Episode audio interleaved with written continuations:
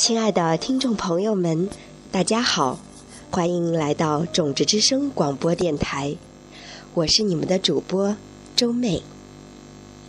今天我和大家继续分享《冥想的艺术》这本书中第三十一和三十二两个章节。三十一的标题是“入定”。当你精通了顺其自然的高级艺术之后，你能够很轻松的就到达深度平衡的冥想。这时，你的内心会发生一个变化，你身体里的所有缝隙达到完美的位置，你的身体和意识进入了极乐境界。这是一种安静的极乐。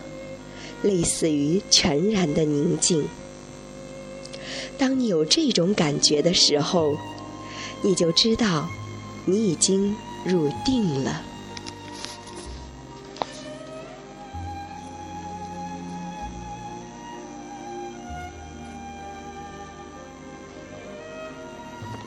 三十二，标题是关于空性。有人说。造成我们所有痛苦的原因，是对世界的误解。在每一个伤心或受挫的时刻背后，在每一个愤怒或失望时刻的背后，都有一种根本的无知。所以，如果我们能够从根本处袭击我们的问题，如果我们能够拔除我们所有无知的根本，我们就可以永远不再痛苦。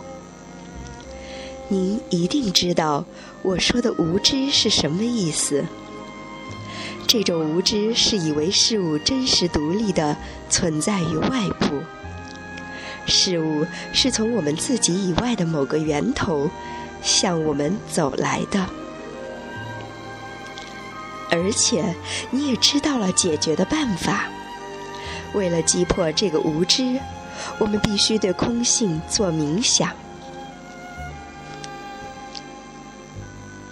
如果我们对空性的理解越深，那么当意外或不愉快的事情发生的时候，我们就越不容易烦恼。因为，正如古书里说的，意识里的每一种不快乐，除了健康的悔过。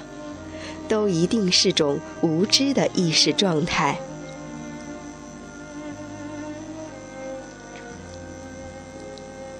意识里的每种不快乐，除了健康的悔过，都一定是种无知的意识状态。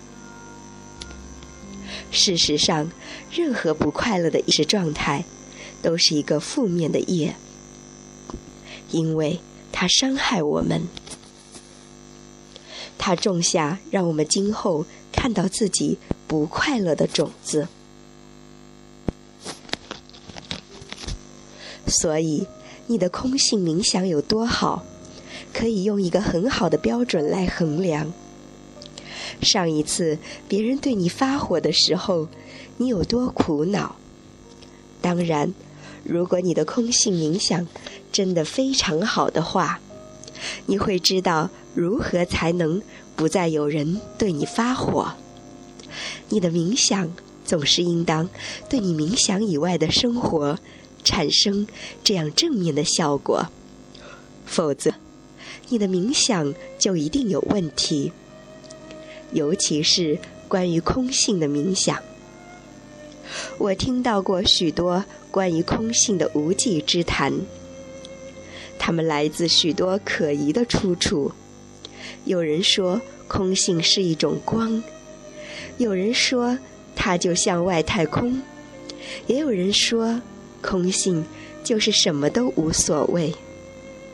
这些解释都不能帮助你达到一个没有任何痛苦的境界。不要偏题了。确保你的空性冥想能让你成为更好的人，也能让你的世界变得更美好。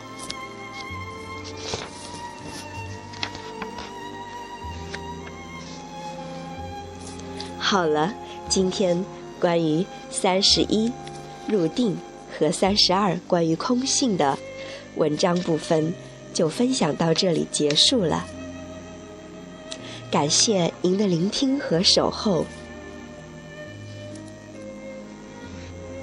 愿我们在每一天的生活中，都不断持续的去熏习空性的智慧。